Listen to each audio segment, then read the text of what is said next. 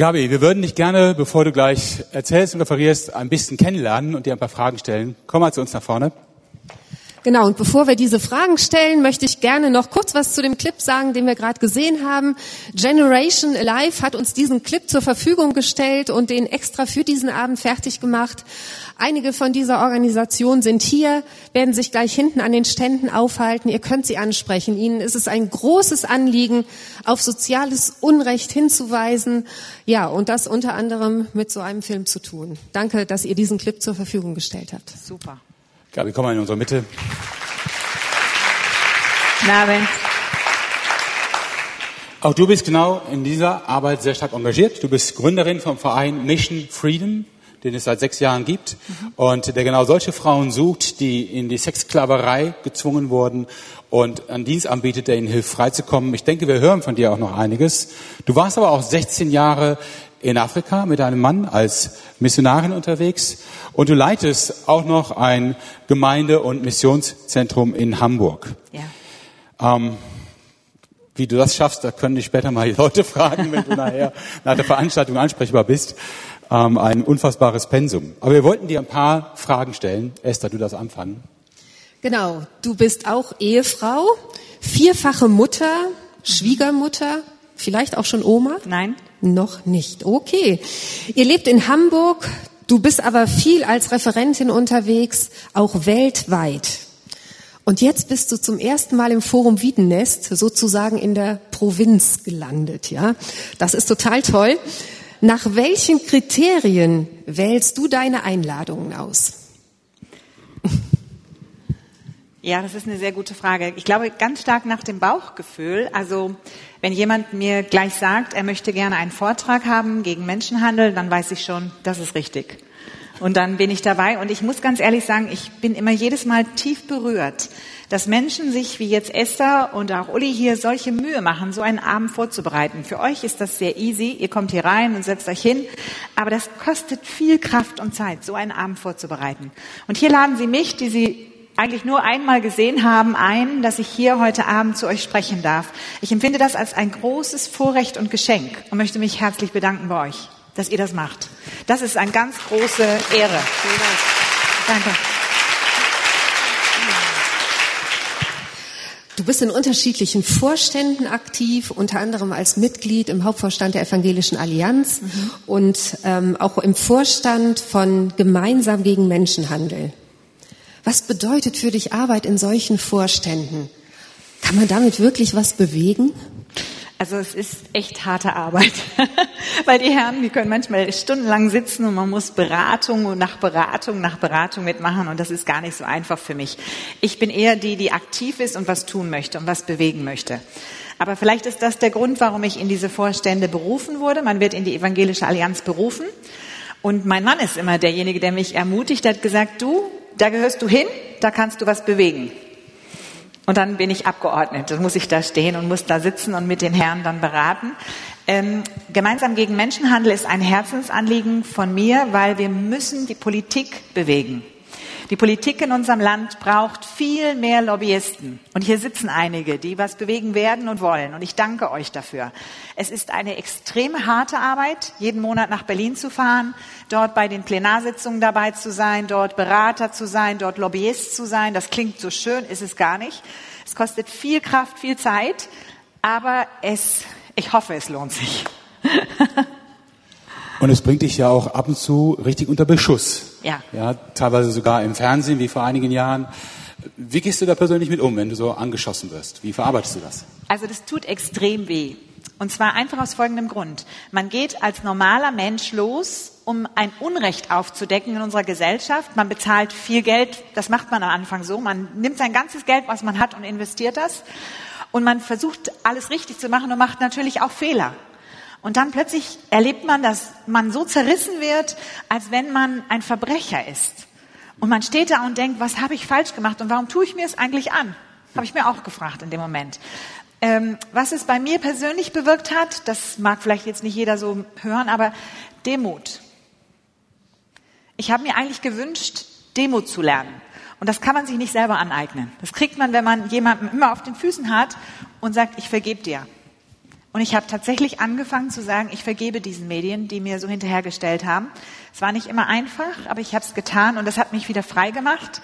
Und äh, mein Team hat sich vergrößert dadurch. Ich habe ganz tolle neue Mitarbeiter bekommen durch diese böse Kampagne. Die Spender haben sich hinter uns gestellt und haben verdoppelt. Und wir haben mehr Frauen bekommen. Also es hat sich am Ende gelohnt, aber es war sehr, sehr hart. Es tut extrem weh. Man fühlt sich persönlich verletzt. Und ich kann nur jedem, der mal in die Medien gerät, warnen, passt auf. Sie sind einmal freundlich und am nächsten Tag können sie genau das Gegenteil zeigen. Und sie sind nicht immer fair. Auch heute nicht. Vielen Dank für so eine offene und ehrliche Antwort. Wir freuen uns richtig, dass du gekommen bist. Vielen Dank dafür. Und wir freuen uns Danke. auf deinen Vortrag. Einen kleinen Hinweis noch, bevor du startest. Äh, wir haben an verschiedenen Plätzen, also so jeden dritten Platz Zettel ausgelegt. Oder sogar mehr. Auf jeden Platz, auf jeden Platz Zettel ausgelegt. Genau, die Kulis waren auf jedem dritten Platz, weil Esther sagte, Frauen haben sowieso was zu schreiben dabei. Also Kulis bitte für die Männer reservieren. Nein, ah, wir hoffen, ihr kommt irgendwie klar, wenn Fragen entstehen während des Vortrags. Es gibt nach dem Vortrag dann auch noch eine Fragerunde. Ah, schreibt sie, schreiben Sie sie auf, auf diese Zettel. Die werden dann nach dem Vortrag mal eingesammelt und dann hoffen wir, dass Gabi Wendland die meisten davon beantworten kann.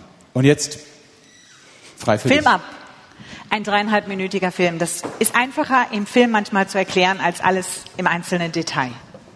Das Thema, was ihr jetzt hören werdet, wird nicht leicht sein. Es handelt sich um Menschensklaverei. Es geht hier gar nicht mal nur um Prostitution, sondern es geht wirklich um Versklavung von Menschen in unserem Land und zwar zu großen Anzahlen. Also wir wissen nicht, wie viele Frauen hier im Augenblick in der Zwangsprostitution sind, aber es handelt sich um mehrere Zehntausend, wenn nicht sogar um Hunderttausende.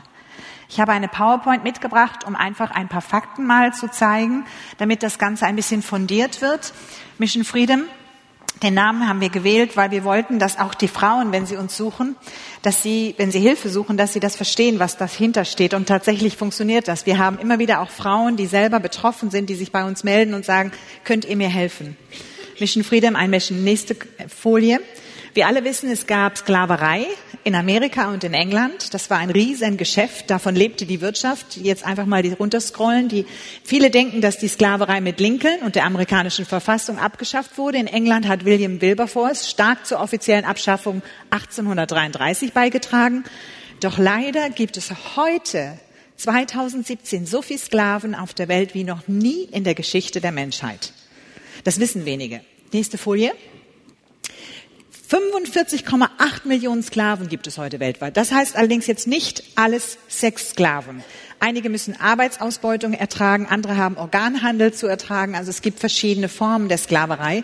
Aber es gibt extrem hohe Zahlen und leider nimmt sie auch extrem zu in Deutschland und in Europa. Menschenhandel ist weltweit eine der größten Profitquellen für organisiertes Verbrechen. Man kann mit einer jungen Frau in der Prostitution 20.000 Euro im Monat verdienen rein und dazu braucht man dann nicht mehr mehr Steuern zahlen. Das passiert in Deutschland. Die Startkosten sind gering, Profite sind hoch, wachsende Nachfrage, Menschen können mehrmals verkauft werden. Einmal warten, was bedeutet das? Es ist tatsächlich so, dass in diesem Moment in Deutschland ein Mensch gekauft werden kann. Das glauben wir nicht, aber es ist so. Diese jungen Frauen werden angeworben in ihrem Heimatland. Sie werden hierher gebracht mit der Versprechen, du bekommst einen tollen Job in irgendeiner Gastronomie. Vielleicht wird auch gesagt, da wird auch Sex dabei sein, aber das hat diese junge Frau noch nicht erlebt und weiß nicht, was das eigentlich bedeutet. Und dann wird sie hierher gebracht nach Deutschland und dann erlebt sie, und so sagen uns das die Frauen, die wir rausholen, dann wurde ein großer Batzen Geld über den Tisch geschoben und plötzlich war ich der Besitz dieses neuen Mannes. Und sie sagen, ich war plötzlich seine Sklavin. Und ihr müsst euch das vorstellen, ihr seid alles freie Personen, hier drin, hoffe ich zumindest. Und ihr habt es noch nie erlebt, dass jemand einfach sagt, du gehörst mir. Und ich verkaufe dich heute Abend an einen anderen Besitzer und der kann mit dir machen, was du willst. Und dann passiert Folgendes, man nimmt den Pass ab, man sagt, wenn du wegläufst, dann werden wir dich suchen und wir werden dich bestrafen und die Strafen sind drakonische Strafen, also extreme Strafen. Und man sagt auch, man wird deiner Familie im Heimatland etwas Furchtbares antun. Und ich glaube, an der Stelle würden wir alle irgendwie beigeben. Da würden wir sagen, nee, das dürfen Sie jetzt nicht. Und so etwas passiert hier mitten in unserem Land. Und wir werden mehrmals verkauft. Frischfleisch heißt das. Das heißt, die Frauen werden von Stadt zu Stadt zu Stadt zu Stadt zu Stadt gebracht. Alle zwei, drei, vier Wochen wechseln sie, damit sie verwirrt sind, damit sie keine Kontakte bekommen, damit sie gar nicht sich irgendwo orientieren können und gar nicht um Hilfe schreien können. Die nächsten Tipp, genau. Jährlich werden zwei bis vier Millionen Menschen verschleppt. Deutschland, Schweiz, Österreich sind Zielländer. Warum? Weil wir so reich sind, weil wir so einen unglaublichen ja, Geldvorrat haben in unseren Ländern. Viele kommen aus wirtschaftlicher Not oder Betrug. Circa 400.000 Prostituierte werden täglich von 1,2 Millionen Männern in Deutschland aufgesucht. Einen Moment warten. Diese beiden Zahlen sind so bescheuert, wie man sie sich nur vorstellen kann. 400.000 wurde von der Hydra 1989 ins Netz gesetzt. Das ist eine Hurenorganisation, die, glaube ich, selber nicht mehr weiß, warum sie diese Zahl genommen hat. Und es gibt keine richtigen Zahlen. Kein kein Bürgermeister, kein Polizeikommissar weiß die Zahlen, wie viele Frauen in der Prostitution arbeiten. Das ist unvorstellbar für mich. Das hat mich am Anfang so nervös gemacht. Ich habe gedacht, wie kann das sein? Wir bauen alles Mögliche, um Menschen und Tiere zu retten in unserem Land. Und hier geht es um Menschenleben und es geht um Frauen, die in sehr großer Gefahr sind, weil sie jeden Tag vergewaltigt werden. Und wir können diese Personen nicht zählen es gibt jetzt ein neues Prostituiertenschutzgesetz, das soll angeblich irgendwann demnächst umgesetzt werden. Und ich hoffe, dass es dann irgendwann mal eine Zahl gibt.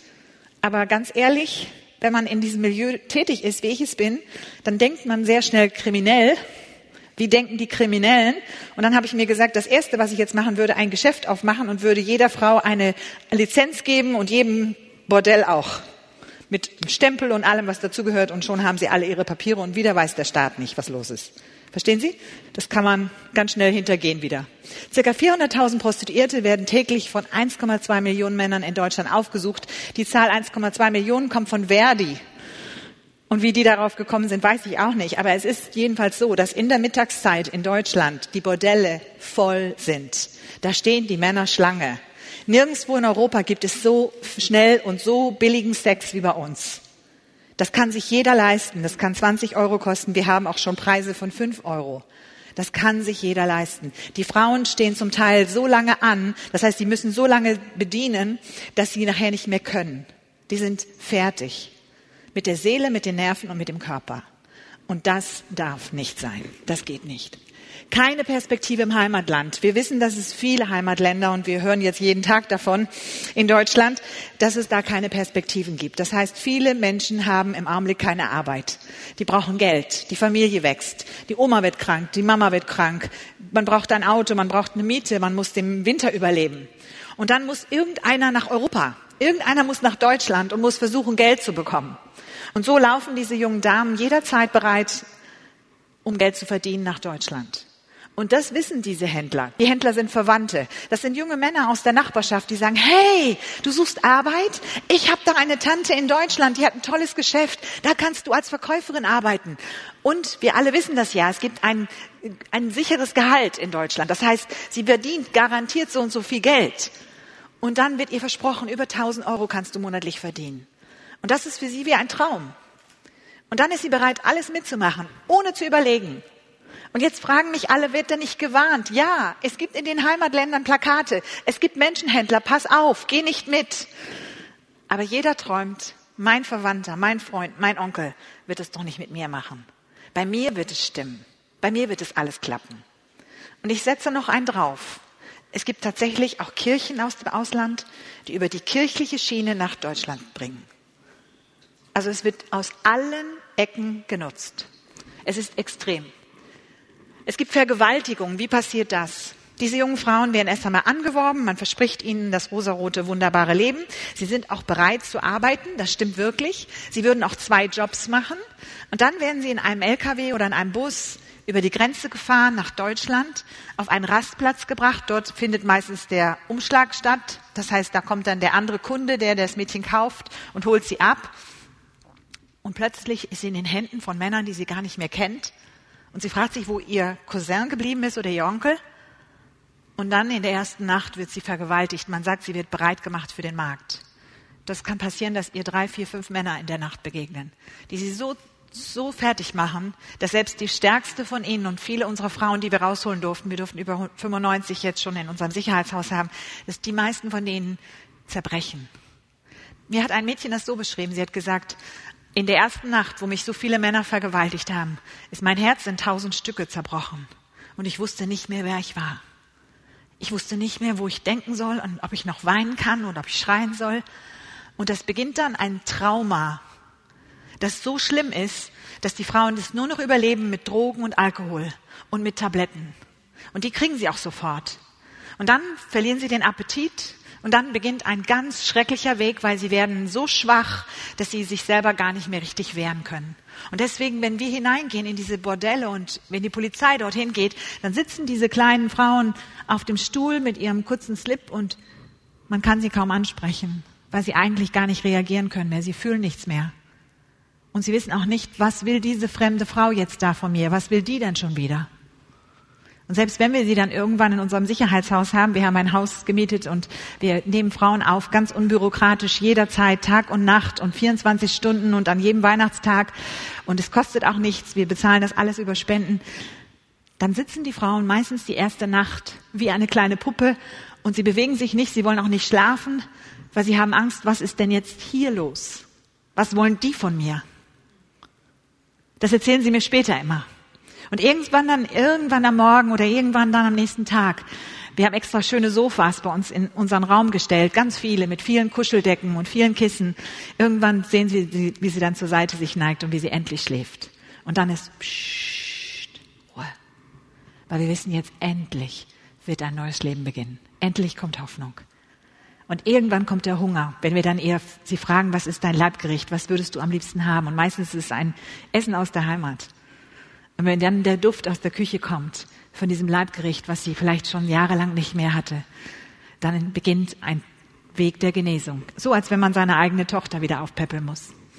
Bedrohung, Zwangsprostitution, Weiterverkauf. Der Handel ist unersättlich. Die Bordelle machen auf wie Pilze aus dem Boden. Ich kann euch nur bitten, geht mal durch eure Nachbarschaft und schaut mal, wo sind da so seltsame Häuser? Was ist ein seltsames Haus? Alt, man würde es nicht mehr kaufen. Es hat alle Fenster zugehangen. Irgendwo im Bereich der Tür ist so ein kleines Blinkzeichen Open. Und dann gibt es dort immer seltsame Autos. Die stehen vor der Tür für zwei Stunden und dann fahren sie wieder weg und dann kommt ein neues und noch ein und noch ein und noch ein und noch ein. Und bei uns haben sich einige Bordelle in die Nähe von McDonald's gestellt oder den anderen Burger King. Und die Herren parken dort und gehen dann einfach nur nebenan ins Haus. Fahrt mal nachts durch eure Stadt und schaut mal, was so passiert. Ihr werdet erstaunt sein, wie viele Menschen auf der Straße sind und was da so alles los ist. In unseren Städten ist ein extremes Leben, in allen. Hier gibt's die Herkunfts- und Zielländer. Hauptzielländer sind natürlich Deutschland, Österreich, Frankreich, Großbritannien, Niederlande, Spanien, aber vor allen Dingen auch die Schweiz. Die haben wir da so zu ausgespart, weil die sind nicht sofort reingekommen. Nach Europa kommen die meisten Zwangsarbeiter aus Bulgarien, Rumänien, Russland, Ukraine, Moldawien, Tschechien und Nigeria. Das ist jetzt ein Land in Westafrika. Das ist dort unten zu sehen, das Blaue, was unten neben der roten, dem roten Kasten steht. Nigeria, in dem Land habe ich selber zehn Jahre gelebt. Und für mich war das wie so ein Déjà-vu. Ich habe gedacht, ach du liebe Zeit, ich muss zurück nach Nigeria. Dort habe ich zehn Jahre gelebt. Ich muss dort mit den Frauen sprechen und das habe ich getan. Ich bin nach Nigeria zurückgeflogen und habe in einer Veranstaltung, wo 10.000 Frauen waren, gesprochen. Ich habe mich hingekniet vor diesen Frauen und habe gesagt, ich möchte mich, ich möchte um Entschuldigung bitten, was man in Deutschland mit euren Töchtern macht. Es tut mir wirklich leid. Deutschland ist nicht ein Paradies. Deutschland kann auch Hölle sein. Und wenn jeder von euch mir nur verspricht, ein Mädchen zu retten von dem Weg nach Europa, von dem Weg nach Deutschland, dann wird sich meine ganze Reise gelohnt. Das haben sie mir versprochen weil ich wollte, dass diese Kinder gerettet werden und nicht länger hierher laufen in unser Land. Weiter. 80 Prozent sind Frauen, 50 Prozent sind Kinder. Das sind alles Schätzungen. Bitte nehmt die Zahlen ganz anders. Es ist ein extremer Zugriff auf Kinder im Augenblick im Gange. Man spricht davon, dass 15.000 Kinder aus den Flüchtlingsströmen nach Deutschland und Europa verloren gegangen sind. Und wir haben einige Informationen, dass die da hineingeraten sind. Wie viele wissen wir nicht? Wieder, es gibt keine Erhebung, es gibt keine Zahlen, es gibt keine Fakten.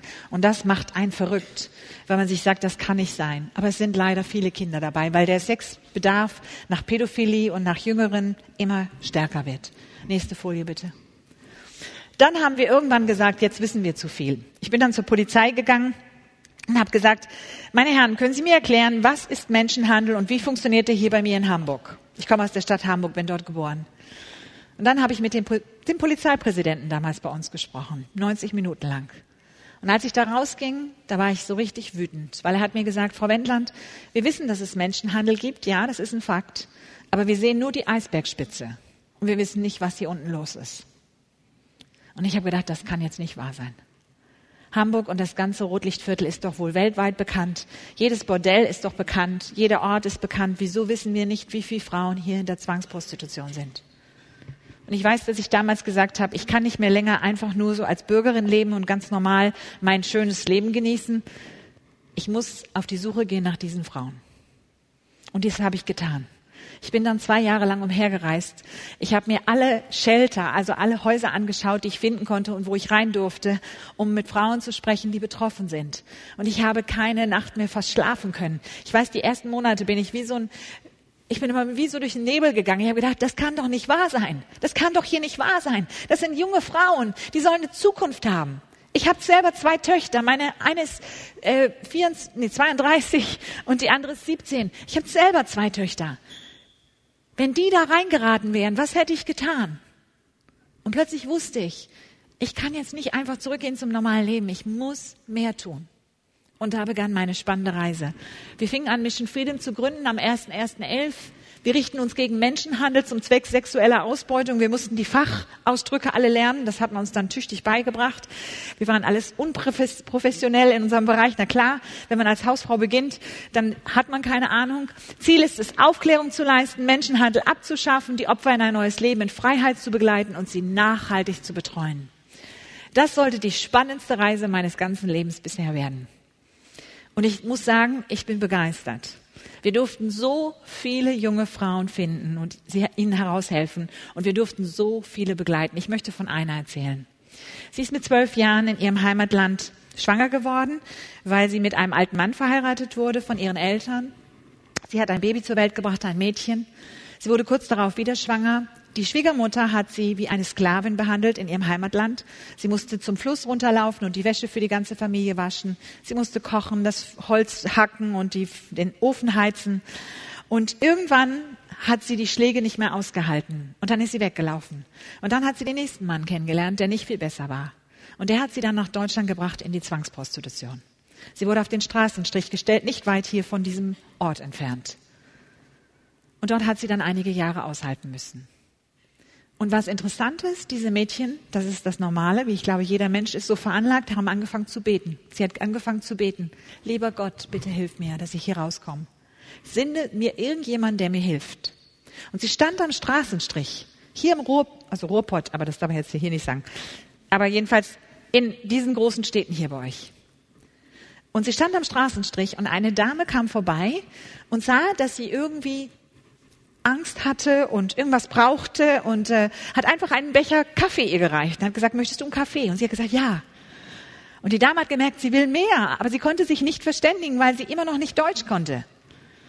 Und dann hat die Dame gesagt, brauchst du Hilfe? Ja, hat sie gesagt, ja.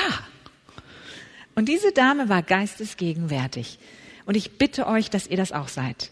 Sie hat einfach gesagt, komm mit und ist mit ihr zu einem nächsten Büro gegangen, wo eine Hilfsorganisation war, hat ihren Flyer rausgenommen, hat Mission Freedom gesucht und hat angerufen bei uns und hat gesagt, Frau Wendland, ich habe einen Fall für Sie. Wir stecken Sie jetzt in die Bahn nach Hamburg. Bitte gehen Sie um 14 Uhr so und so viel zum Bahnhof und holen Sie die junge Dame ab. Erkennungszeichen, sie hat knallorangefarbene Fingernägel und sie ist sehr klein. Und so habe ich sie in Hamburg vom Bahnhof abgeholt. Das ist für mich dann auch jedes Mal aufregend, mit einem roten Schal in der Hand. Sie kam auf mich zu und sie sagte, du Gabi? Ich sag, ja, ich Gabi. Und dann redete sie und redete sie und ich verstand kein einziges Wort. Sie war so nervös, sie wollte am liebsten sofort arbeiten, weil sie sagte, ich muss Geld verdienen, ich muss doch leben. Wir haben dann natürlich eine Übersetzerin geholt, damit wir ihre Geschichte verstanden. Und das zerbrach mir fast das Herz.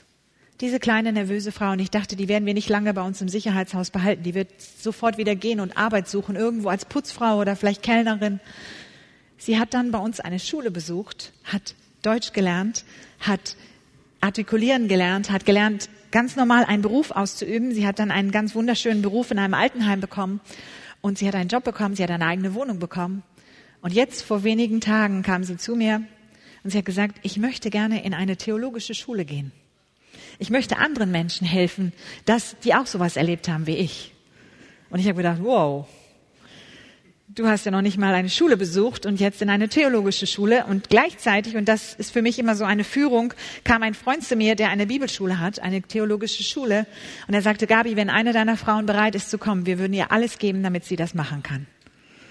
Und dann habe ich gesagt, du, ich glaube, wir haben die erste junge Dame. Kannst du mit ihr mal skypen? Dann kannst du feststellen, ob sie schon für dich geeignet ist. Und das haben sie gemacht. Sie hat eine Stunde geskypt mit ihm und hat ihm erzählt, dass ihr Leben sich komplett verändert hat und sie möchte, dass andere Menschen das auch erleben. Und er hat gesagt, du bist willkommen. Und jetzt ist sie in der theologischen Schule. Und man wird ihr die Bücher, die sie lesen muss, vorlesen. Das heißt, man haben, Studenten haben sich freiwillig bereit erklärt, die Bücher vorzulesen auf ihr Handy, damit sie sie lesen kann, also hören kann. Und dann darf sie ihre Referate auf das Handy widersprechen, damit sie dann beurteilen können, ob sie die Prüfung bestanden hat oder nicht. Genial. Das ist auch Deutschland. Ich muss sagen, ich bin einfach manchmal ganz tief berührt, wie Menschen das machen. Und sie ist gesponsert. Nächste Folie bitte. Die Aufgaben so eines Vereins sind, man hat ein Dach, man macht Aufklärung, das ist, was ich heute Abend hier mache und ich mache das bis zu dreimal im Monat.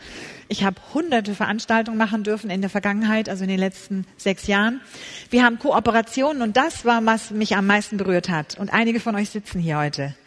Wir haben festgestellt, dass es über 30 Organisationen in Deutschland gibt, die gegen Menschenhandel aufstehen und dass wir in Europa über 100 haben. Und wir treffen uns jetzt im Oktober in Berlin als European Freedom Network, so nennen wir uns, das europäische Freiheitsnetzwerk und wo wir uns vernetzt haben und wo wir miteinander arbeiten. Und wir haben uns eins auf die Fahne geschrieben, es gibt keine Konkurrenz. Egal, was der eine kann, der andere darf davon profitieren. Wir geben alles Wissen weiter, wir geben sogar unsere Spenden weiter. Wenn irgendjemand sagt, wir haben kein Geld, dann heißt es, wer hat noch Geld? Raus damit und rein damit, damit die anderen weiterleben können. Also es ist eine echte Kooperation und wir merken, wie das zusammen funktioniert. Und wir wollen auch noch mehr erreichen. Wir leben mit Spenden und ehrenamtlicher Arbeit, wobei meine Mitarbeiter bezahlt werden müssen, weil die sind 24 Stunden im Einsatz und die brauchen echte Gelder in der Mitte noch zwei Balken, Opferversorgung, und das ist eine der anstrengendsten Arbeiten. Diese Frauen sind hochtraumatisiert, die haben Flashbacks, das heißt, die erinnern plötzlich, wenn sie einen Duft in einem Restaurant hören oder, oder riechen, dann plötzlich haben sie ein Flashback, eine Erinnerung an eine Horrorszene, wo sie gequält wurden, wo sie vergewaltigt wurden. Ich als, ich bin 60 geworden, ich als alte Dame habe gedacht, ich wäre aufgeklärt.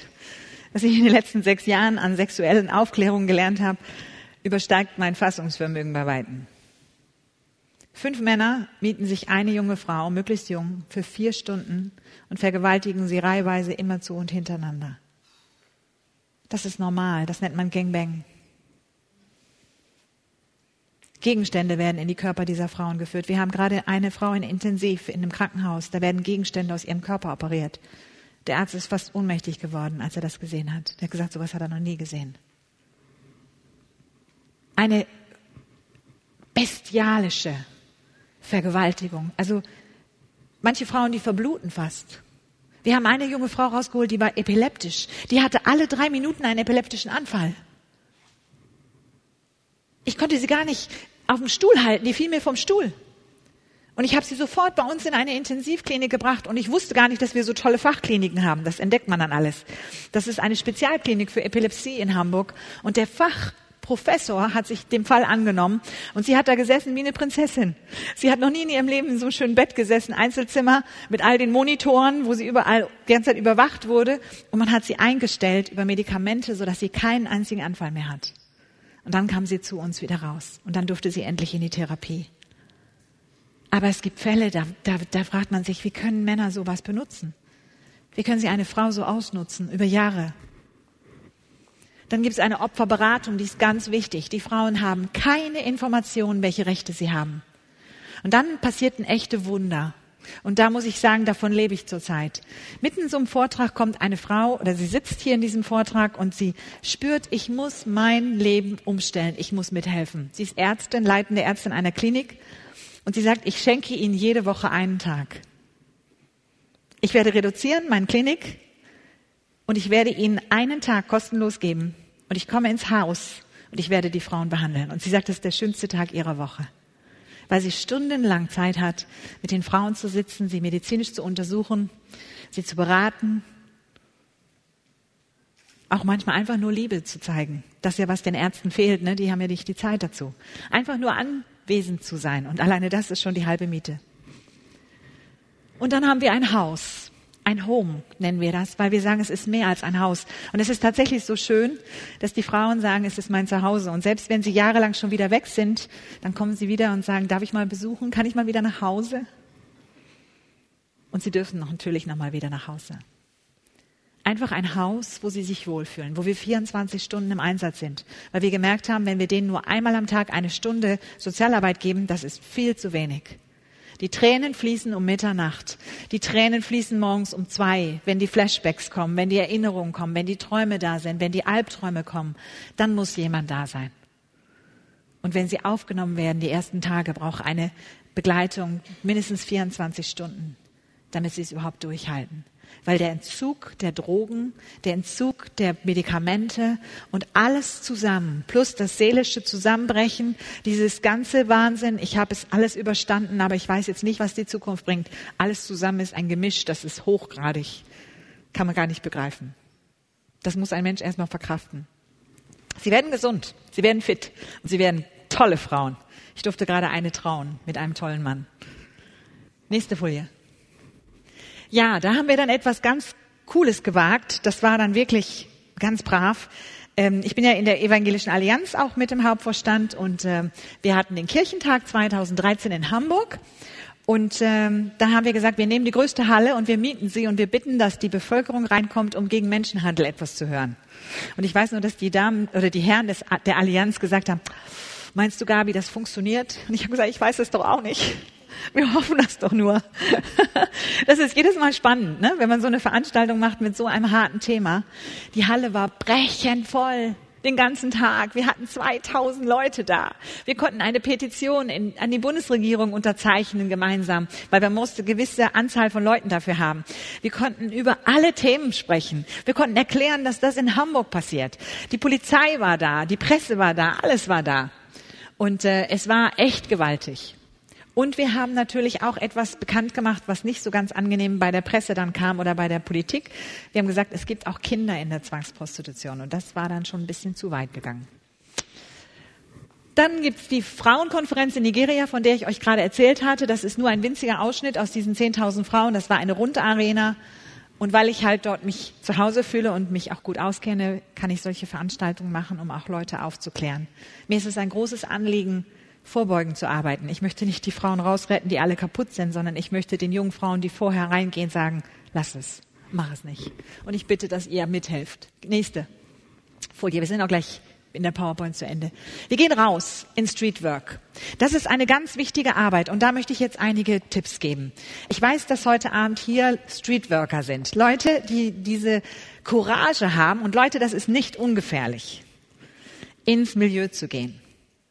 Aber ich bitte darum, dass wir als Bevölkerung uns wieder mehr hineinwagen in unsere Städte. Weil da gibt es so viel Not. Und wenn wir nicht auftreten, dann können diese Menschen sich nicht artikulieren und Hilfe bekommen. Einfach ein Beispiel. Eine junge Frau ist aus einem Bordell rausgelaufen, weil sie die Schnauze voll hatte. Sie hatte vier Jahre lang in einem Zimmer eingesperrt gelebt. Mit 16 war sie nach Hamburg verkauft worden und man hatte ihr versprochen, in sechs Monaten darfst du zurück nach Bulgarien, wo sie herkommt. Und dann kannst du viel Geld nach Hause mitnehmen und deine ganze Familie ernähren. Sie wurde verkauft von ihrem Freund, der sie sechs Monate angeblich nur in Hamburg lassen wollte. Und vier Jahre wurde sie an diesen Zuhälter verkauft. Der hat ihr jeden Tag das Geld abgenommen. Und es gibt keine Frau im Milieu, die Geld hat. Wir haben noch nicht eine gefunden. Sie haben vielleicht mal zehn Euro dabei für Zigaretten und für Lippenstift. Aber das große Geld, was sie eigentlich verdient, das bekommt sie nicht. Der Zuhälter ist permanent in der Nähe und kassiert. Und wehe, sie hat den Tagessoll nicht erfüllt, dann gibt's richtig Schläge. Wir haben Frauen erlebt, die wurden vergraben im Wald zur Strafe.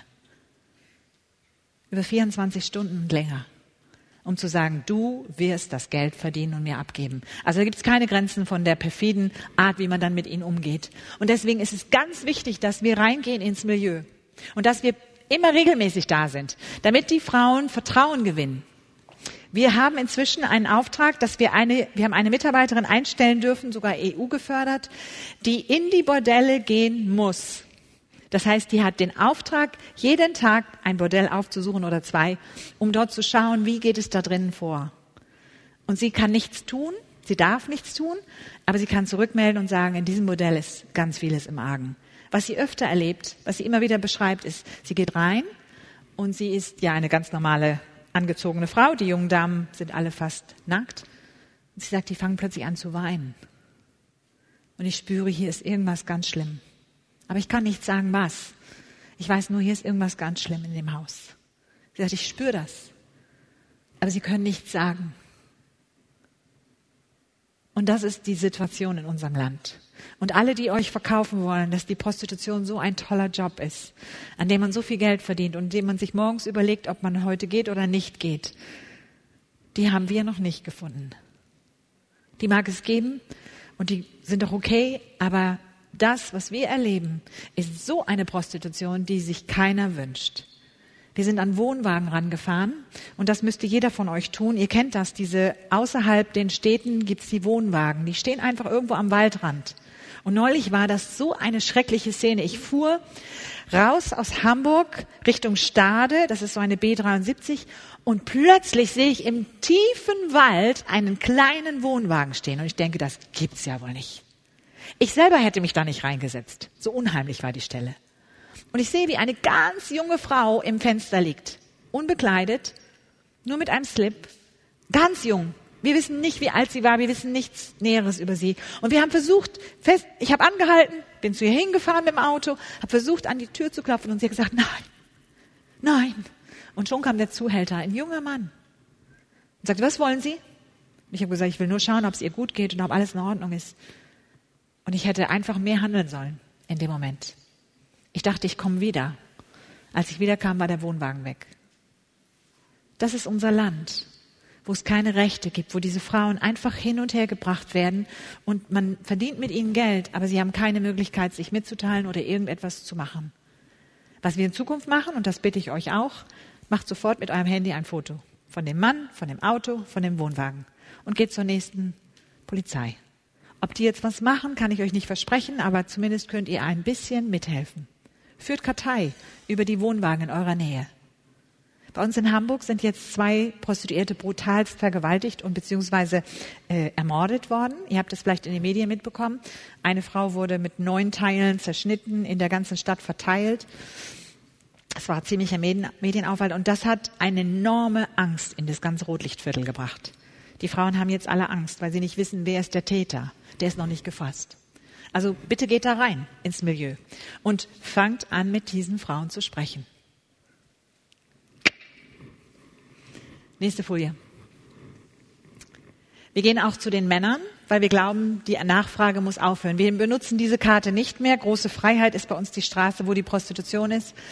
Ähm, wir gehen nicht mehr mit der Karte, weil wir glauben, das ist nicht notwendig, aber wir gehen auch an die Männer. Und ich bitte euch, ihr Männer, und hier sitzt einer, der schon eine ganze Zeit penetrant an meinen Hacken ist, bitte tut etwas und fangt an, die Männer aufzuklären in diesem Land. Es ist kein Recht eines Mannes, eine Frau zu vergewaltigen.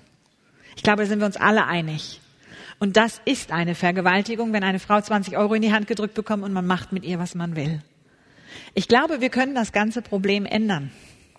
Ich bin da ganz positiv. Wenn wir gemeinsam, Männer und Frauen, entscheiden, das darf nicht sein. Und wir die Bevölkerung langsam aber stetig beeinflussen. Und ich erlebe, dass nach so einer Veranstaltung wie heute junge Männer auf mich zukommen, oft ganz junge, und sagen, das wusste ich gar nicht. Das finde ich total blöd. Was kann ich machen? Und wisst ihr, was ihr machen könnt? Eine Menge. Macht ein kleines YouTube und setzt einfach bei euch auf eure Facebook-Seite oder Messenger oder wo immer ihr jetzt gerade umherschwirrt und sagt, hey, ich habe gehört, Menschenhandel gibt's in Deutschland, das ist voll krass und das wollen wir nicht. Ich bin dagegen. Steht auf. Wir haben so eine Aktion gemacht, derber Spaßverderber. Man kann seine Faust erheben mit so einem, mit so einer Hand da hinten und sagen, ich will nicht, dass ihr derbe Spaßverderber seid. Ihr könnt euch gerne was Gutes holen, aber bitte macht das nicht mit Mädchen, die das nicht wollen. Lasst uns aufhören damit. Überleg dir das mal, das ist deine Schwester oder deine Nichte oder Verwandte. Dann würdest du es auch nicht wollen. Lasst uns aufstehen. Nächste Folie. Das ist jetzt unsere Organisation in Berlin. Das heißt, da ist nur ein kleiner Ausschnitt von all den Mitarbeitern. Gemeinsam gegen Menschenhandel Berlin mit Bundestagsabgeordneten Frank Heinrich. Wir wir hoffen jetzt bei der neuen Wahl, wie immer die auch ausgeht, wird ja sehr spannend, dass wir wieder Leute bekommen, die für uns sind. Weil wir erleben im Augenblick, dass die Grünen dafür sind, dass Prostitution freigegeben wird für alles, auch für Kinder. Das ist die neue Entscheidung, die sie jetzt haben. Und auch andere Parteien wollen das. Und es, ihr müsst wirklich darauf achten, wer jetzt gerade für was ist. Lest deren Seiten mal durch, bevor ihr Wahlen wählen geht. Lasst euch nicht nur von den Medien etwas erzählen. Genau. Frank Heinrich ist einer der Abgeordneten dort, der uns unglaublich die Türen geöffnet hat, auch in die Politik. Aber es ist ein mühsamer Weg. Wenn wir Bürger nicht anfangen, aktiv zu werden, kommen wir nicht weiter. Die Politik hat so viele andere Dinge auf ihrer Agenda. Die hat ein neues Prostituierten-Schutzgesetz jetzt in die Wege geleitet. Das hat schon gute Ansätze. Sie möchten, dass alle Frauen sich registrieren lassen müssen. Frauen unter 21 müssen das zweimal im Jahr, alle anderen Frauen einmal im Jahr. Jedes Bordell muss angemeldet werden und braucht einen Gewerbeschein. Das heißt, die Polizei kann mal nachprüfen, gibt's den? Aber ich habe ja schon erklärt, wenn ich Mafia-Boss wäre, dann würde ich die alle verkaufen, die Scheine. Ja, und jeder Mann muss ein Kondom benutzen und wehe, er tut's nicht, dann wird er mit einer Strafe von 50.000 Euro bestraft. Aber ich weiß nicht, wie man das kontrollieren will. Ich würde als Bordellbesitzer überall Kondome hinhängen.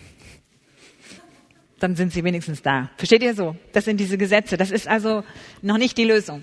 Okay, nächste Folie.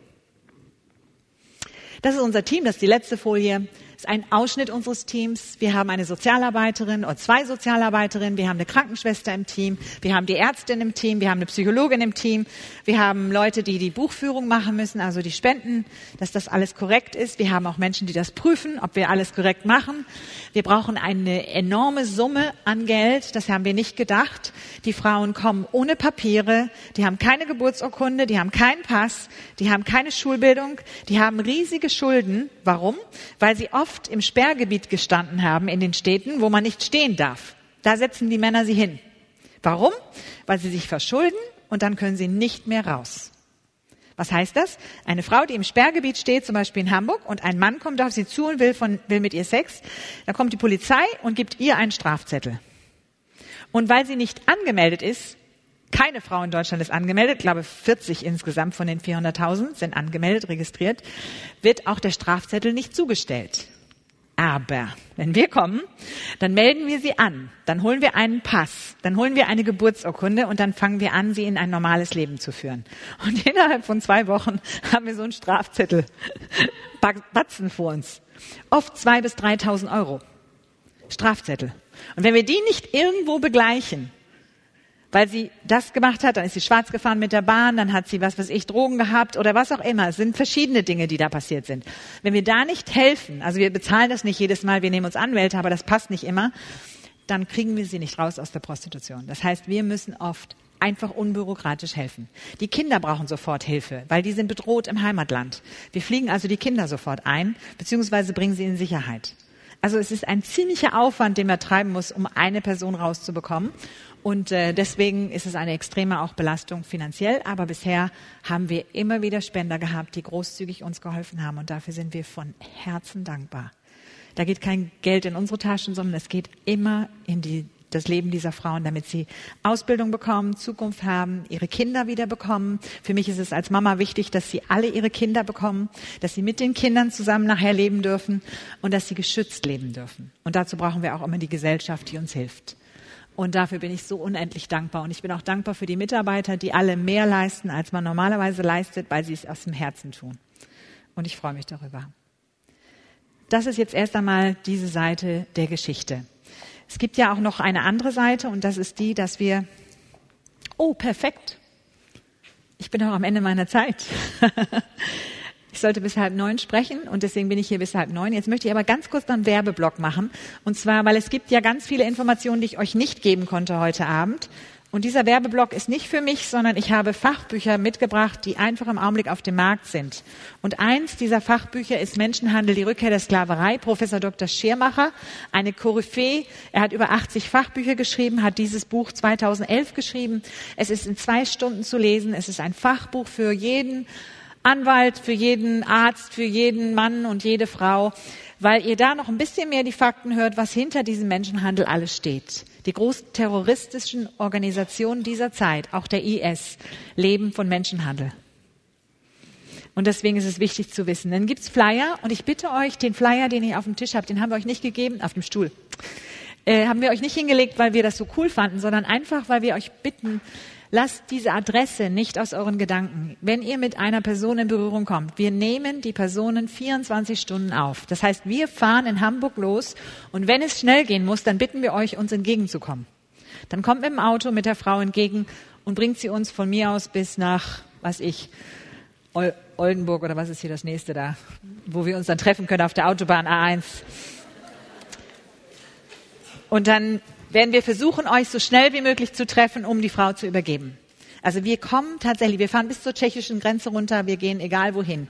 Wir haben mehrere Videos dabei und gerade jetzt hat, ist im Gerd Medien ein ganz wunderbares Video herausgebracht worden, unbezahlbar. Ein junger Mann, der einen Transport machen soll, entdeckt ganz zu seinem Schrecken, dass er lauter Frauen in seinem Transporter hat. Und er merkt, er ist Menschenhändler geworden und es wollte er gar nicht. Und äh, wie die Geschichte dann weitergeht, das ist so die typische Geschichte, was im Augenblick in unseren Ländern passiert. Menschenhandel passiert vor unserer Haustür und jeder von uns ist irgendwo auch mit beteiligt. Wenn es deine Tochter wäre, zwei Frauen, die ausgestiegen sind in unserem Haus und der Weg raus, der ist gar nicht so leicht, bis sie sich wieder in unserer normalen Gesellschaft wohlfühlen. Ein ganz wichtiger Punkt für alle zu wissen. Sie fühlen sich nicht als Teil unserer Gesellschaft. Sie denken, jeder sieht, dass sie aus dem Milieu kommen. Was sie ganz besonders berührt ist, wenn ich sie in Gruppen bringe, wo Menschen sie respektieren und einfach normal behandeln. Das ist ein hoher Wert und ein ganz großer Teil ihrer Rettung. Wenn sie merken, dass Männer sie nicht fixieren auf ihren Körper, sondern ihnen in die Augen schauen und sagen, hey, hier ist ein Kaffee, möchtest du gerne eine Tasse Kaffee haben und einfach mit ihnen normal reden. Das ist für sie immer so, wow, der wollte gar nichts von mir. Weil einige von ihnen sind seit Kindheit in diesem Milieu drin. Wir haben Frauen, die sind mit vier Jahren da reingekommen. Da könnt ihr euch vorstellen. Dann gibt es einen Mann, den ich sehr, sehr schätze. Das ist der Manfred Paulus. Er ist erster Kriminalhauptkommissar, inzwischen im Ruhestand. Er bildet Polizisten in Deutschland aus. Er hat mich ganz oft beraten. Er hat im Schatten des Rotlichts und Menschenhandel zwei Fachbücher geschrieben. Der Mann ist so wütend, dass nicht mehr gemacht wird, um diese Frauen zu schützen. Er sagt, ich habe Tausende von Frauen gesehen, die so geschunden sind, die so fertig sind, die nicht mehr können und denen ich nicht helfen konnte, weil ich nichts in der Hand hatte, um irgendwie irgendwie einzugreifen. Und dieser Mann bittet darum, dass die Politik endlich mehr tut. Und dann gibt es ein neues Buch, Der verdrängte Skandal, den haben wir von Gemeinsam gegen Menschenhandel herausgebracht. Da sind viele Geschichten von Frauen, die wirklich wahr sind, die ihr lesen könnt. Und auch Fachliteratur für alle, die in der Schule oder in der Uni sind. Nehmt euch die Bücher mit, lasst sie euch einfach Gebt sie weiter, wenn ihr die nicht selber lesen wollt und gebt sie an Leute. Und dann haben wir gerade jetzt etwas ganz nagelneues heute bei euch. Und das ist unser Schirm. Der ist hier wunderschön beleuchtet worden. Es gibt jetzt den Walk for Freedom am 14. Oktober. Ihr werdet dort hinten bei A21 auch die Unterlagen dazu bekommen. Wir machen mit. Wir arbeiten alle gemeinsam und füreinander und nicht gegeneinander, habe ich schon mal gesagt. Deswegen unterstützt bitte auch A21. Kauft euch den Schirm dort. Wir haben weiße Schirme dazu gekauft, weil wir gesagt haben, wir wollen nicht nur dunkel laufen. Wir sind für die Freiheit. Walk for Freedom. Und deswegen, wer einen weißen Schirm haben möchte, ihr unterstützt unsere Arbeit damit. Den gibt's für 10 Euro. Dürft ihr euch da hinten mitnehmen. Es regnet ja leider im Augenblick ganz oft, deswegen braucht ihr ihn auch. Er sieht auch sehr dezent aus. Also ihr macht keine Werbung gegen irgendwas, sondern ihr seid für etwas. Das war mir ganz wichtig. Da steht unten ähm, Leben in Freiheit. Ne? Wir wollen also allen Menschen, die jetzt im Augenblick nicht in Freiheit leben können, das ermöglichen, Leben in Freiheit zu haben. Ich danke euch ganz herzlich für eure Aufmerksamkeit. Ihr wart ein hervorragendes Publikum. Dankeschön. Ich könnte euch jetzt noch drei Stunden Geschichten erzählen, aber das kann ich nicht. Ich gebe jetzt wieder zurück an die Leitung und Dankeschön für eure Gelegenheit, dass ich hier sein darf. Reihe von Fragen und ich habe versucht, sie ein bisschen zu sortieren. Gabi hat schon mal durchgeschaut, gesagt, kann ich alle beantworten. Wenn irgendeine unter den Tisch fallen sollte, ist sie auch nachher noch ansprechbar. Ja. Da kann man auch eine Frage stellen. Also ein paar Fragen gegen äh, Richtung Politik. Also warum so wenig von Seiten der Politik geschieht, ähm, warum die Polizei so wenig tut, bis hin zu der Frage, ist die Politik da irgendwie mit verstrickt? Ähm, stecken die unter einer Decke? Sind die selber involviert? Mhm. Hast du dazu Einsichten, Meinungen? Das kann ich dann nachher privat sagen. Ähm, es ist so, ja, was man sich, was man selber für Ahnung hat, aber es ist natürlich nichts bewiesen. Also es ist so, 2002 wurde ein Gesetz herausgegeben, dass Prostitution ein normaler Beruf ist. Was erstaunlich ist, dass es zu diesem Gesetz nichts hinzugab. Das heißt, die Frauen haben keinen Urlaub, die haben keine Anmeldung, die Frauen haben keine Gewerkschaft, die Frauen haben keine Rechte, die arbeiten 24 Stunden, sieben Tage die Woche, ohne Pause, die kriegen keine Hygiene, die bekommen überhaupt keine Krankenversicherung. Keine Frau, die wir kennen im Milieu, hat eine Krankenversicherung. Das heißt, die sehen keinen Arzt, aber haben im Schnitt sieben bis zehn Kunden am Tag. Und diese Kunden sind auch krank. Also könnt ihr euch das irgendwie so ein bisschen vorstellen, was das bedeutet, was das für ein Herd ist von Bakterien und von Krankheiten und von Nöten und von Schwierigkeiten? Es ist extrem. So, das ist dazu. Die Politiker können da nicht viel machen, weil sie damals gemeint haben, sie haben die Frauen aus dieser Schmuddelecke von Prostitution rausgeholt und sie sind jetzt in der Mitte der Gesellschaft angekommen und können jetzt bei jedem gesellschaftlichen Ereignis sagen, ich bin eine Hure. Das tun sie nun leider nicht. Oder das tun sie nicht, weil sie sich nicht so fühlen. Und sie sind eigentlich nicht aus der Ecke rausgekommen. Das ist das, was so schlimm dabei geworden ist. Und ähm, wie weit die Politik dahinter steht, ich kann nur sagen, dass manche Politiker vehement sagen, was für eine tolle Freiheit das jetzt ist für die Frauen, dass jede Frau endlich Freiheit hat, zu machen, was sie möchte und dass sie nun endlich ihren Körper anbieten darf. Und es gibt viele Politikerinnen, auch bei uns in Hamburg, die sagen, meine Güte, ist das nicht ein toller Job für Frauen, die keine Bildung haben? Und ich denke, das geht nicht. Diese Frauen wollen genauso eine Ausbildung haben wie jede andere Frau auch. Und sie brauchen das. Und sie sollen das haben. Und sie kriegen es. Dankeschön. Äh, die nächsten Fragen sind äh, ein bisschen in Richtung, wie gefährlich ist das eigentlich? Du mhm. hast gesagt, fotografiert den Zuhälter was mhm. kommt dann? Mhm. Ähm, kann man das so machen? Wie gefährlich ist es überhaupt, äh, in dem ganzen Milieu zu arbeiten? Mhm. Was passiert mit den Frauen, wenn die rausgeholt wurden? Kriegen die Schwierigkeiten? Wie reagieren die Zuhälter? Mhm. Werden Frauen zurückgezwungen in Prostitution? Mhm. Oder auch mhm. gehen Frauen dann aus Angst freiwillig zurück? Ja, also alles ist ja. Es ist extrem gefährlich. Es ist auch ähm, so, dass da auch geschossen wird und auch getötet wird. Es ist auch normal bei uns im Lande, dass solche Sachen passieren im Milieu. Man wird bedroht, äh, man ist in Lebensgefahr, dieses Risiko muss man eingehen, sonst kann man da nicht arbeiten. Es ist tatsächlich so. Also wir, wir gehen volle Kante in das Risiko hinein, weil wir uns sagen, es geht um ein Leben, es geht um eine Frau, die gerettet werden muss und dann müssen wir dazu auch ein Risiko eingehen. Ich habe mit der Polizei lange, lange Stunden beraten, wie man sein Team schützen kann, weil ich bin ja auch verantwortlich als erste Vorsitzende für mein Team von über 15 freiwilligen Mitarbeitern, die im Milieu arbeiten, die ihr jetzt nicht gesehen habt, weil wir sie schützen.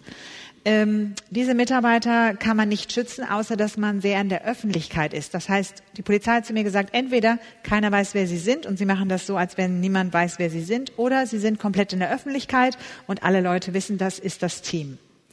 Und das haben wir so gewählt, dass wir sagen, okay, wir sind in gewisser Weise in der Öffentlichkeit und unsere Frauen sind in gewisser Weise geschützt. Wir können natürlich keine Frau rausholen aus dem Bordell. Das tun wir auch nicht. Da gibt's andere Wege. Die kann ich euch jetzt nicht verraten, aber wir haben Wege gefunden, wie man es kann. Die Frau muss freiwillig alleine aus dem Bordell weglaufen, muss sich irgendwo schützen an einer wir geben ihnen dann Hinweise, da draußen gibt's einen McDonald's, setz sich dahin oder wo auch immer und dann holen wir sie innerhalb von wenigen Minuten ab. Also es geht nicht so, dass, sie, dass wir reingehen dürfen und sie rausholen. Wie weit die Zuhälter wissen, dass wir das tun, weiß ich nicht. Solange wir retten können, retten wir. Und ähm, ich muss sagen, mein Team, ich, wir haben hier ehemalige, ehemalige Leute sind hier heute unter mir, die, also hier anwesend, eine Mitarbeiterin, die gerade jetzt im Team ist und eine, die bei mir im Team war. Wir haben nie gelitten, ne? Wir haben sehr viel Spaß, wir haben sehr viel Freude, wir erleben tolle Geschichten, wir erleben, wie Frauen freikommen und wie sie rauskommen und wir sind eigentlich mutiger geworden, viel mutiger geworden, weil wir gesagt haben, es kann nicht angehen, dass so ein Unrecht hier bei uns im Lande ist.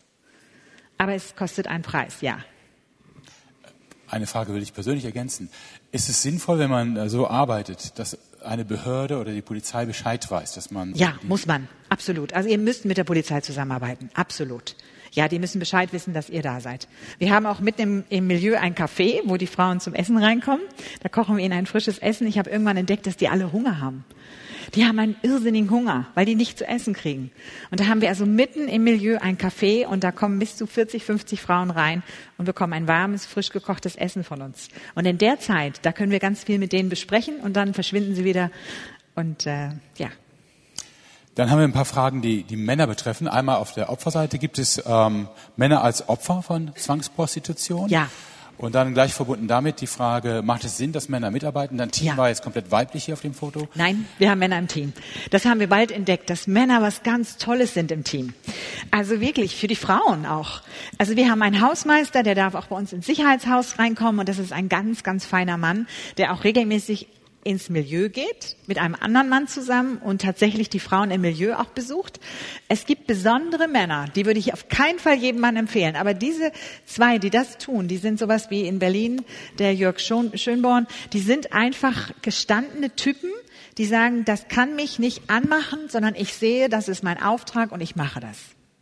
Und die helfen uns auch mit in unserem Team. Und wir erleben sogar, wir haben einen Ingenieur in unserem Team gehabt, ein Jahr, der hat uns geholfen, zum Beispiel alle Bordelle mal zu, auf eine Karte zu setzen und mal, also wirklich mal ein bisschen gezielter zu sehen, wo müssen wir denn überall suchen, wo finden wir die Wohnwagen, dann wurden die eingetragen in Karten. Wir haben also richtig große Karten erstellt.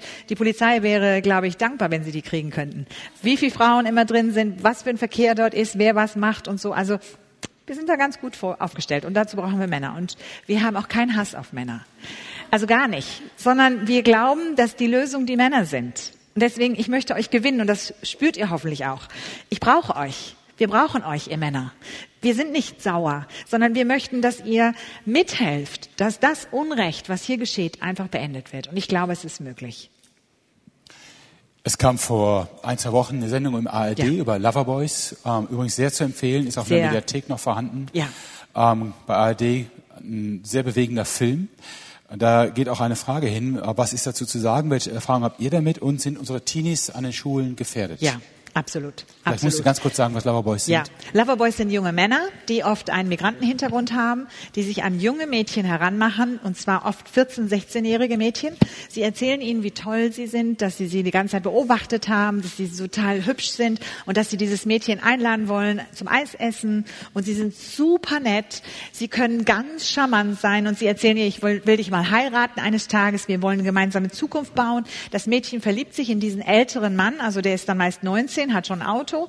Und dieser junge Mann erklärt ihr dann, ich habe Schulden, ich brauche Hilfe, wenn du mir nicht hilfst, dann werde ich ins Gefängnis kommen. Und dann sagt sie, wie kann ich dir denn helfen? Und dann sagt er, wenn du mit meinem Mann, mit meinem Freund Sex hast. Und genau, dann reagiert sie auch so und dann sagt sie nein. Und dann sagt er, doch, wenn du das nicht tust, dann werde ich Probleme bekommen. Und was er eigentlich getan hat, er hat sie übers Internet verkauft. Eine Jungfrau kann man höchstbietend verkaufen. Und dann verkauft er sie jede Woche in andere Foren. Und sie glaubt, dass die Freunde, die er da einlädt, alle Schulden haben und die wird sie abarbeiten, damit ihr Freund frei bleibt von Schulden oder für Geld oder was immer er für Ideen hat. Und sie wird zur Prostituierten mitten in unserem Land. Wir hatten einen Fall in Hamburg, wo zwei sehr wohlhabende, sehr gebildete junge Damen in, auf einem Gymnasium einem Mann alles Geld abgegeben haben, was sie für Prostitution verdient haben, damit er Geld hat. Und dann wurde dieser Mann unverschämt und hat gesagt, ich brauche 30.000 Euro. Und dann ist die eine zu ihrem Opa gegangen und hat gesagt, Opa, kannst du mir 30.000 Euro leiten? Und da ist der aufgewacht. Hat der Opa gesagt, wer will das haben? Und hat die Polizei eingeschaltet. Und dann ist der Fall aufgeflogen. Es gibt's mitten unter uns. Diese Loverboys sind super. Wir behaupten, dass 80 Prozent der Mädchen Loverboys haben. Also auch die Frauen in der Prostitution kommen so rein. Das ist ein Mann, der sagt, ich finde dich toll, wir werden zusammen eine Zukunft bauen und jetzt komm mit. Und dann passiert dieses ganze Geschehen. Also nochmal die Empfehlung, äh, wirklich den Film anzuschauen. Ja, bitte. gibt einen sehr klaren Einblick und macht auch sensibel, gerade in dieser Frage, die, das klingt ja ein bisschen durch, sind unsere Kinder gefährdet? Richtig. Äh, Wenn man schon mal weiß, dass die Gefahr besteht, kann man darüber sprechen Ja. und kann auch vorbeugen. Und zeigt sie euren jungen Mädchen. Ich habe meine 17-Jährige den Film gezeigt. Bitte, bitte zeigt ihn. Der ist so gut gemacht. Ich habe selten einen so gut gemachten Film gesehen. Der ist wirklich hervorragend gemacht. Das zerreißt einem das Herz, wenn man den liebt. Äh, praktische Frage, was passiert mit Frauen, die zu alt für Prostitution sind und was passiert mit Kindern, die in der Prostitution geboren werden? Ja. Wir haben eine 79-Jährige rausgeholt. Die ist jetzt 82, lebt in einer Seniorenresidenz und ist die süßeste Oma der ganzen Welt. Wir haben, feiern jetzt am 15. September mit, oder haben gefeiert mit ihr ihren Geburtstag. Mit 79, die ist als Altenpflegerin nach Deutschland gekommen, wurde nie angemeldet, hat alte Menschen gepflegt, hat immer nur Cash, das Geld bekommen, also auf die Hand. Und dann irgendwann war sie zu alt und dann hat keiner sie mehr gebraucht. Sie hatte aber keine Zukunft und nichts eingezahlt in die Kassen und wusste nicht wohin und dann hat sie sich prostituiert. 22 Jahre lang auf dem Straßenstrich in Hamburg. Und das ist kein Einzelfall. Und als sie 79 Jahre alt war, war sie so gebrechlich, dass sie nicht mehr konnte. Und meine St- Straßenarbeiterin, das ist so wichtig, dass wir sie haben, hat sie einfach mitgenommen. Ich habe gedacht, sie hat sich vertan mit dem Alter. Und dann kam sie zu uns und dann sagte der Arzt, wir bringen die Frauen sofort zum Arzt, weil die müssen untersucht werden auf Spuren von Gewalt und so weiter. Und da hat der Arzt gesagt, sie hat noch 20 Prozent Herzfunktion. Sie wird nicht lange mehr leben. Und dann haben wir gedacht, gut, dann bekommt sie noch ein wunderschönes Zimmer und wir werden sie verwöhnen und lieb haben. Und die Frau ist komplett gesund geworden. Die ist noch zweimal nach Polen gereist, um ihre Familie zu sehen und hat ein großes Familientreffen gemacht und hat sich entschuldigt, dass sie Prostituierte war und dass sie bitte wieder sie lieb haben sollen und hat sich verabschiedet und erzählt den Menschen in diesem Altenheim von Jesus. Sie sagt, ich möchte allen erzählen, wie gut Gott ist und dass er mich gerettet hat. Und sie ist eine unserer richtigen Grannies, so eine richtige edle Dame. Sie kommt jeden Sonntag zum Gottesdienst. Ganz tolle Frau. Also die gibt's. Und Kinder aus der Prostitution? Ja, das ist ein Elend, Leute, und ich weiß, dass ich öffentlich darüber kaum reden darf, aber wenn ihr euch einfach mal über den rituellen Missbrauch aufklären lasst, was das in Deutschland bedeutet, der satanische Missbrauch, dort werden Kinder in Deutschland in jüngstem Alter eingewiesen in die Prostitution. Und mehr möchte ich dazu nicht sagen. Es ist das schlimmste, die schlimmste Form von Missbrauch, die man sich vorstellen kann. Und diese Kinder gibt es. Die gibt es. Zahlreich. Eine Frage ist, ähm, wenn du selber, du hast so eine Szene erzählt, wo du dachtest, hättest eigentlich mehr machen können. Äh, wie gehst du damit um, wenn du so im Nachhinein denkst, schade, ich habe falsch reagiert oder nicht genug gemacht? Ja. Ähm, ich, ich mache es letztendlich auch so wie du. Weißt du, wir können nicht alle Frauen retten. Sie müssen bereit sein, sich retten zu lassen und Hilfe anzunehmen. Und wenn eine junge Frau sagt Nein, dann weiß ich, sie ist noch nicht bereit. Wenn sie mir die Tür geöffnet hätte und geschrien hätte, helft mir oder irgendwie ein Zeichen gegeben hätte, dann wäre ich sofort eingeschritten. Dann wäre ich wie eine Rab Rabenmutter geworden und dann hätte der Zuhälter meine andere Seite erlebt. Die gibt's auch. Der hätte mich so erlebt, dass ich sie garantiert befreit hätte. Aber weil sie nichts gezeigt hat, konnte ich nichts tun. Ich habe schon manchmal nachts vor Bordellen gestanden mit meinem Auto, ganz rabiat und habe gedacht, wenn jetzt eine junge Frau rauskommt und Hilfe braucht, dann fahre ich da rein und hol die raus. Aber es hat keine gemacht. Ich habe gesehen, wie sie rausgezerrt werden. Ich sehe, wie sie Wagen vorgefahren wird, wie sie reingezogen wird in den Wagen. Ich stehe da hilflos wie ein Kaninchen und denke, Mädchen, mach ein Zeichen. Dann knall ich da in den Wagen rein, dann mache ich beide kaputt, dann kommt hier gleich die Polizei und dann gibt's ein großes Aufgebot. Aber wenn man nichts, kein Zeichen bekommt, kann man nichts tun. Dann kann man nichts tun. Dann steht man da ganz hilflos. Wir müssen warten. Das sagen auch die Prostituierten selber. Wenn wir kein Zeichen geben, dass wir Hilfe brauchen, dann könnt ihr nichts machen. Und dann müssen wir das respektieren. Und das sind schwere Momente, ja. Aber meine Hoffnung, ich, ich gebe nie auf. Meine Hoffnung ist, der Tag kommt, wo ich sie wiedersehe. Also natürlich haben wir, das ist die nächste Frage, glaube ich, da drauf. Wir haben natürlich auch Frauen gehabt, die wieder weggegangen sind von uns. Also eine junge Afrikanerin war eine Woche in Deutschland von einer Kirche in Nigeria nach der Kirche in Deutschland geschickt worden. Und sie hat gesagt, ich brauche 20.000 Euro. Sie war auf der Straße, hat geweint, wir haben sie aufgesammelt, zu uns ins Haus gebracht. Und dann hat sie gesagt, ich muss 20.000 Euro bezahlen. Ich brauche das jetzt, das Geld, sonst kann ich hier nicht bleiben. Und dann habe ich zu ihr gesagt, du, wir zahlen niemandem 20.000 Euro. Das geht nicht. Das ist ein Zuhälter. Nein, das ist mein Pastor. Ich habe gesagt, nein, der kriegt auch kein Geld. Und wir können zur Polizei. Nein, nicht zur Polizei, weil dann meine Familie in Lebensgefahr ist. Versteht ihr? Es war eine brenzliche Situation.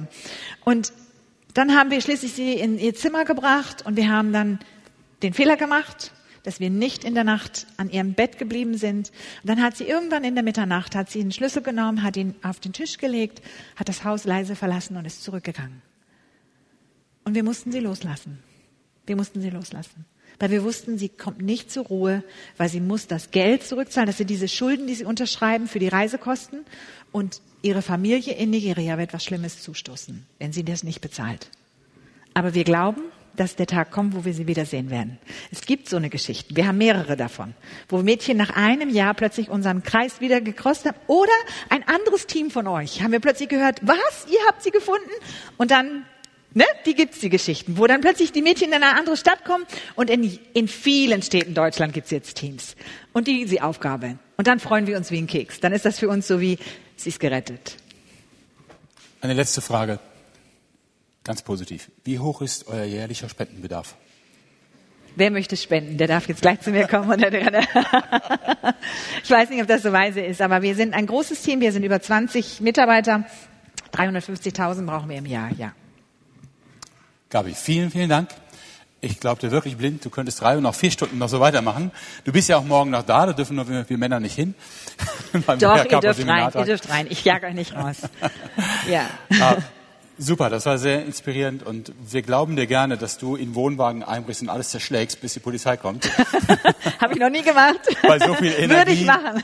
bei so viel Energie, die wir dir abspüren. Ja. Vielen, vielen Dank. Ich glaube, das hat uns allen sehr viel weitergeholfen. Ja. Ähm, du bist noch ein bisschen ansprechbar Ja, da hinten? absolut. Ich stehe hier noch. Ja, bitte.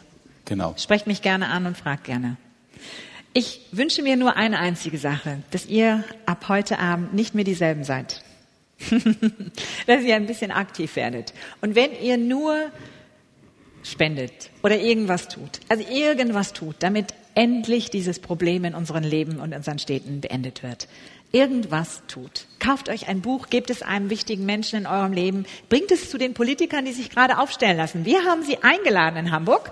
Das ist auch so eine Sache von mir. Wir haben einfach die Kandidaten, die auf den Postern sind, eingeladen.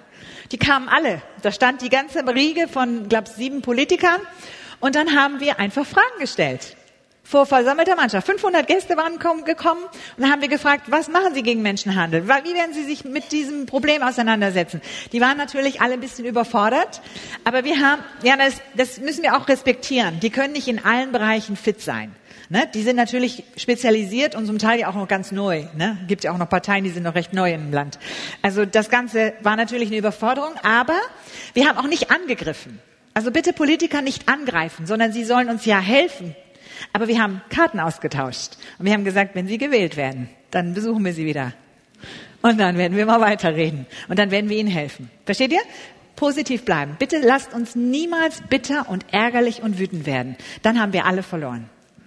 In diesem ganzen Scheißjob, wie die Mädchen sagen würden, in diesem schlimmen Geschäft bleiben wir nur gut, wenn wir zusammenhalten, gemeinsam Lösungen finden und sagen, wir schaffen das. Dann schaffen wir es, sonst nicht. Okay? Super, vielen Dank.